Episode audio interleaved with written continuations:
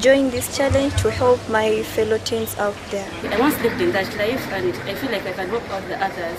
I can change their lives and, and help them know that life, however, however hard it is, it's not an end. You can always have a better life. These are girls who share their stories. These are child mothers. Là, on voit des jeunes femmes qui racontent leur histoire. Ce sont des filles mères, des filles qui ont eu un enfant avant l'âge de 18 ans. Certaines ont été violées, d'autres n'avaient pas eu d'éducation sexuelle, ne savaient pas ce que cela voulait dire. Et elles partagent ce qui leur est arrivé. Elles vivent dans le district de Kalangala. Ce sont des îles sur le lac Victoria, dont 57% des habitants sont séropositifs. Pour la première saison de notre télé-réalité, Saving Innocence, les filles participantes sont allées sur ces îles. Nous avions alors 20 groupes pour 20 écoles. Des groupes de 3 filles. Là, vous les voyez quitter la capitale Kampala et ses bâtiments pour se diriger vers les villages. On les voit à bord du ferry qui les transporte jusqu'au village. Là, vous voyez les collégiennes participantes qui traversent la forêt épaisse pour rejoindre les filles mères. Il pleut. C'est difficile d'arriver jusque là-bas. Elles y restent deux semaines avec des caméras tout du long. Ces filles de Kampala que vous voyez viennent de bonnes familles. Elles ne manquent de rien. Elles sont scolarisées dans des collèges privés. Et on voit effectivement des groupes de jeunes femmes là euh, à l'image qui se mettent à la place de filles mères, donc qui cuisinent. Là, on les voit cuisiner. Oui. Ça peut faire un peu aussi cliché des euh, filles plutôt privilégiées, qui viennent de milieux privilégiés, qui vont dans la campagne découvrir entre guillemets la vraie vie. It's not a cliché because these girls, I would say, Ce n'est pas un cliché, c'est vrai, ces filles sont privilégiées. Mais elles pourraient très bien rester loin de tout ça. Et l'intérêt de tout cela, c'est qu'il s'agit d'une télé-réalité, c'est donc une compétition. La meilleure équipe, celle qui arrive le mieux à aider les filles mères du village concerné, gagne un prix à la fin de la saison. Et rien que dans ce district de Kalangala, où nous sommes allés, plus de 85 filles ont pu retourner à l'école grâce à notre télé-réalité.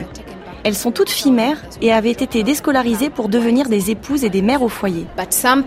Mais pendant le tournage, certains parents ont refusé d'envoyer leurs filles à l'école en disant ⁇ Nous n'avons pas d'argent, mais si vous voulez financer les études de notre fille, allez-y ⁇ Alors les participantes de notre télé-réalité se sont débrouillées et ont cherché un moyen de financer la scolarité de ces filles. Naye waliwo project ya Saving the Innocence.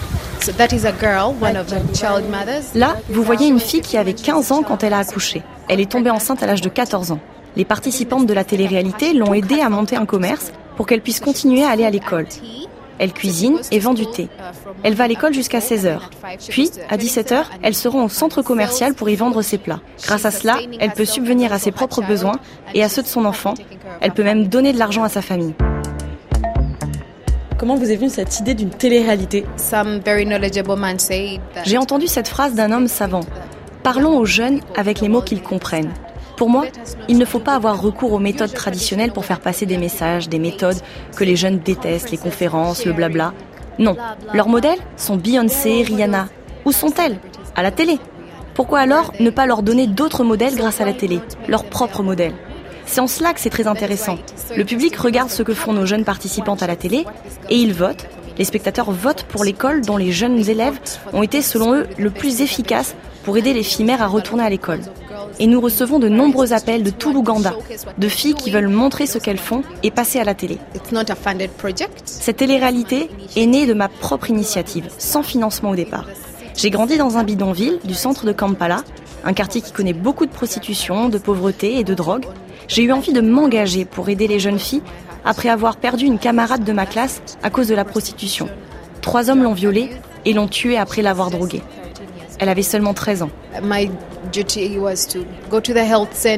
Ensuite, je suis devenue bénévole dans un centre de santé pour parler à des adolescents de mon âge et leur distribuer des préservatifs. Bien sûr, j'ai été critiquée. On en venait presque à me traiter de prostituée. J'ai pu quitter le bidonville à l'âge de 14 ans. Mes parents ont eu de meilleurs salaires. J'ai pu aller dans un collège privé. C'est là que j'ai réalisé à quel point la vie de mes nouveaux camarades était différente de ce que j'avais connu jusque-là. Leur vie, c'est seulement les réseaux sociaux, les téléphones. Leur plus grand problème parfois, c'est de savoir si la connexion Wi-Fi fonctionne ou non. Moi, j'avais vu une autre version de la vie. Qu'est-ce que c'est pour vous l'Afrique qui gagne? On ne peut pas parler de façon réaliste d'une Afrique qui change, qui s'améliore si on ne résout pas les problèmes de gouvernance. Pendant longtemps, nous nous sommes tournés vers le gouvernement, nous lui avons demandé de l'aide, par exemple, pour qu'il soutienne les filles. Mais en attendant, pourquoi nous, les filles, et les jeunes en général, pourquoi ne commencerions-nous pas quelque chose Ma télé-réalité, Saving Innocence, c'est l'une des solutions, une solution pratique. Ce programme de télé-réalité, c'est ça l'Afrique qui gagne pour moi. L'Afrique qui se met debout. C'est une démarche pour les jeunes, faite par les jeunes, portée par les jeunes, et le changement sera visible.